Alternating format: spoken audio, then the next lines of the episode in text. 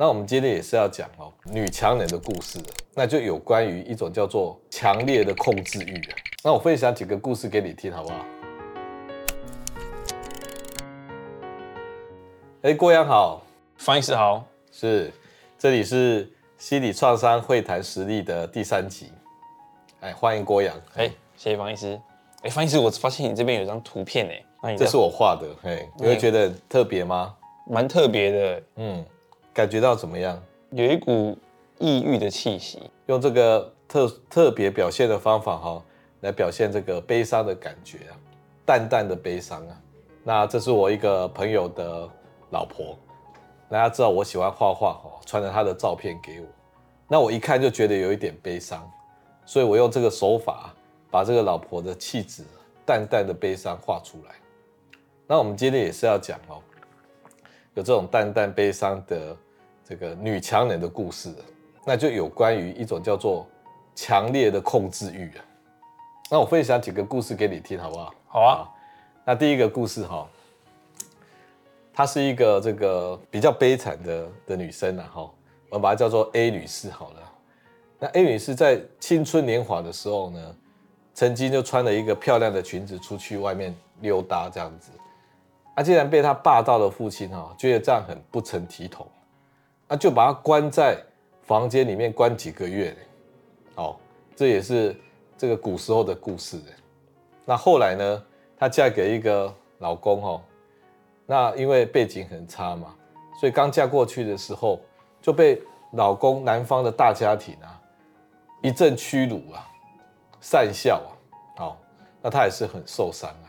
后来跟老公离婚了以后啊，她就去创业，啊，创业成功哎。就他就买了一些礼物啊，尽量的去送给啊以前嘲笑他的那些亲戚们，那这算是一种复仇，也就如复仇般的满足感、快感。可是到了人生过了半百啊，开始变得比较忧郁、比较空虚啊。所以这个故事的重点就是啊，一个很悲惨的女生，然后她因为这个困境而去。这个打拼他的人生事业，那他打拼的目的是为了什么？是为了复仇嘛？他要成功嘛？他要有钱嘛？他要被别人看得起嘛？所以他的成功是用命去换来的啊，血泪般的成功啊，那有达到目标啊？达到目标以后，人生反而觉得空虚啊，啊，这时候来跟方医师聊聊天呢，那要怎么帮助他呢？对啊，要怎么帮助啊？我之前有提过四个看到，第一个看到就是什么？如果一谈到他悲惨的成长史，那会出现一些很创伤的画面啊。那我们就一个一个帮他找到第一个创伤的画面，第二个创伤的画面。我们不管那些细节了，他要跟你一直讲很多什么前因后果啊、背景人物啊、为什么会发生啊，我们通通不要去知道太多。我们只要那个画面，还有那个画面所带来的强烈的情感，所以第一个方法，我就跟他把它简化成那些第一名跟第二名创伤的画面，这样是不是比较有效率？嗯。那第二个呢？这些创伤画面放在那边，造成他很痛苦啊，到现在还是一样啊。那我们就要去平衡它，用方医师提到的图像心理治疗，有无助的感觉，完全无能为力的。你就用跨时空的自我安慰，如果勇气不足的、自我懦弱的，你就用新的有勇气的版本去调整剧情。所以第二个看到就是平衡后的图像。那第三个呢？受害者产生的心理反应，像以这样子这个血泪般的奋斗史啊，他只是为了要去补偿当时受辱、人生不如意的那一种补偿的行为啊。所以他的成功就变得不甜美啊！这种成功是复仇用的啊，不是在享受成功的喜悦啊。所以他成功报仇了以后，他反而就觉得很空虚啊。所以你要让他看到，他做的这件事情是为了报仇用的，是为了补偿心理用的。那第四个看到哈，就是要有未来性，要有未来的图像。他的第一人生呢？不管怎么样，他自己也站起来了，跟人家打个和局啊，被人家看不起，然后有报仇般的复仇般的的这个快感，也算是扯平了吧。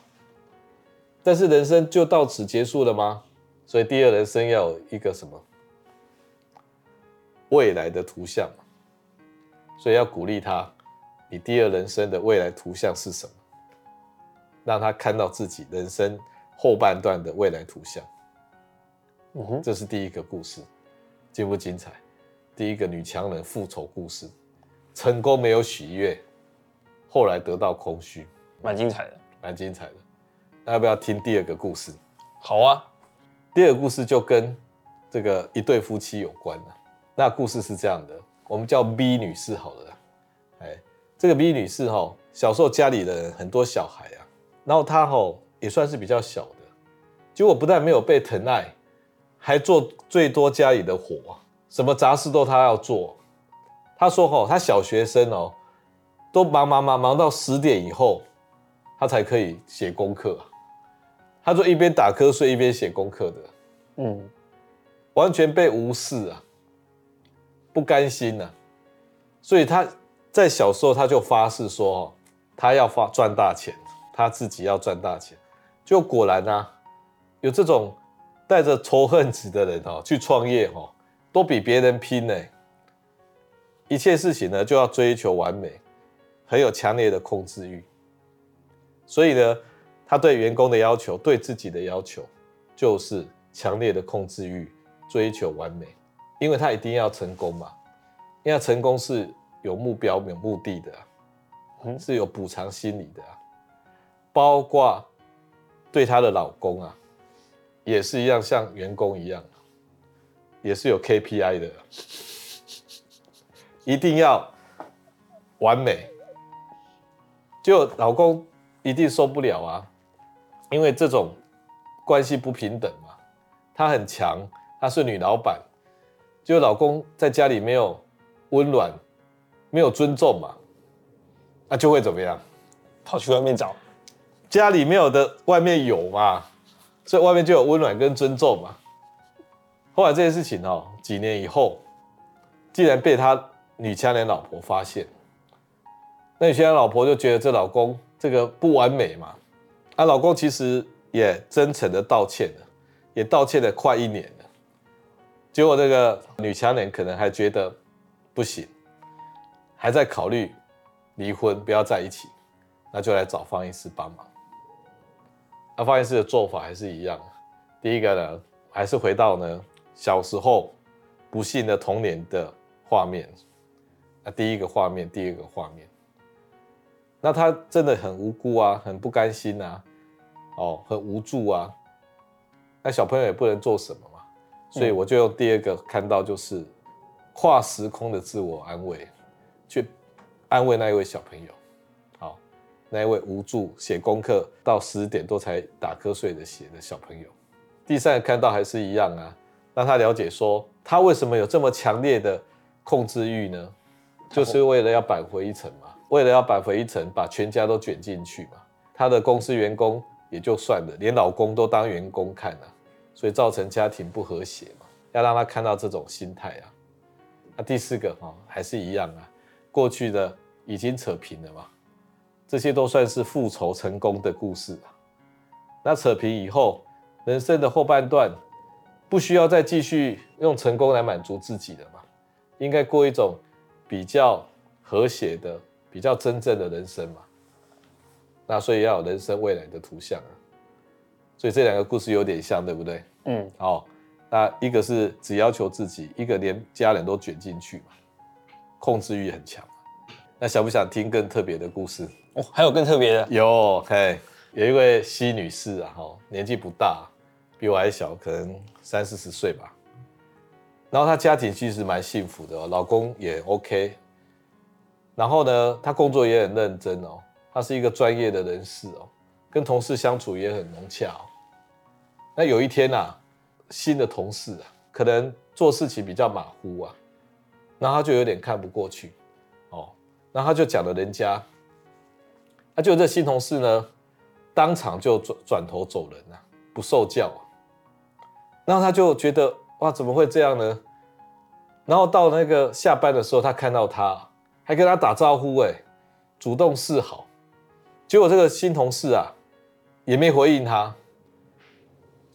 那这种事情呢，他一回去就睡不着觉了。然后来跟方医师聊天的时候，讲到这件事情还哭哭啼啼的。这时候你有没有觉得有点奇怪？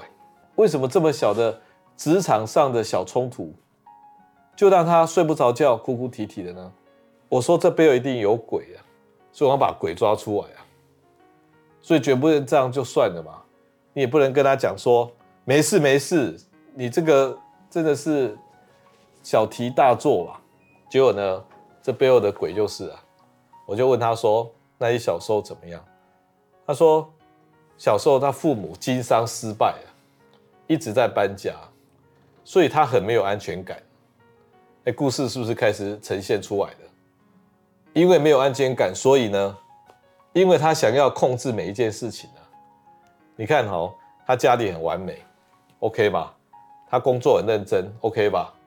他不能够接受不完美，因为这种哦马马虎虎的不谨慎的哦，会造成失控，失控呢就会出大事，很强烈的危机感。虽然是小题大做，就是因为有这种童年的这个不安全感造成的嘛。这一种个性的人哦，就是一句话，把所有事情都当做不成功变成人了。是不是很夸张？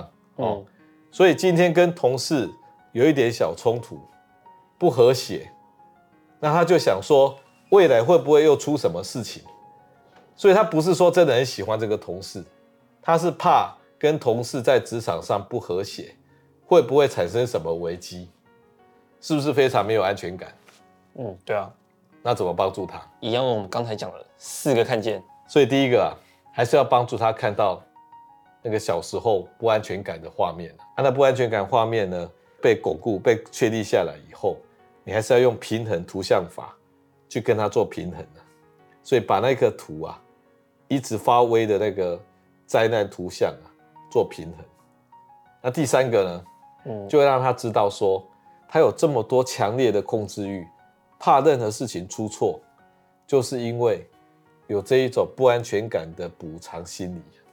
让他了解到为什么你的反应会这么大，就是因为你对于控制欲很强，强到吼不能任何一件事情失控，然后这来自于你的童年的不安全感。这第三个看到，第四个看到就是啊，你希望你一直都这样过下去吗？你希望每一件事情都如你所愿？然后可以控制的扎扎实实的吗，因为未来还是有可能小孩子或者自己或者是家人生病啊，或者是任何意外啊，这就都不是你能够控制的啊。以后任何小问题都会让他毁掉他的生活啊。所以你想要过那种生活吗？你可以放开一点，过比较轻松的生活吗？这时候用讲的没有用，对不对？对啊，我们就来一点比喻好了。什么叫做轻轻松松、自由自在的生活？比如说开车好了，嗯，开车一定是要开在马路上，对不对？对，绝对不能够开到马路外面嘛，对不对？也不能压线嘛，对不对？但是如果你想象你是在那个平台上、水原野上，随便你开，怎么开都可以的，那不是活得很轻松，开得很自然？那比如说画图，你现在一定不敢画图吧？哈。可是小朋友拿到一张纸，他就画了呢，想画什么就画什么呢。所以你用自由自在的开车跟自由自在的画图作为比喻，来帮助他建立未来人生的图像。也就是说，哈，把问题点出来，然后让他看到这些补偿的心理，然后建立未来人生的图像。好，啊，当然这都不是一蹴可及的啦，那他们都有这个人生奋斗的过程啊。那有强烈控制欲的女强人哦，男强人也有啦，都可能有以前呢被无视、被轻视的这个不良童年啊，不良的过去啊，让他们血泪的奋斗史呢所获得的成就啊，只是为了弥补补偿当时的一个受难啊，啊成功了以后呢，可能觉得没有喜悦感、空虚了。那有人还继续在强烈的控制啊，啊，这些都会限制住他的生活。好，所以我们要帮助他解脱这种这种限制，让他从这个牢笼里面走出来。好，那今天就是跟各位分享呢，有强烈控制欲的人呢所产生的这个生活的限制，而来自于他可能在过去的不良的心理的创伤。好，以上是我们的分享，谢谢各位。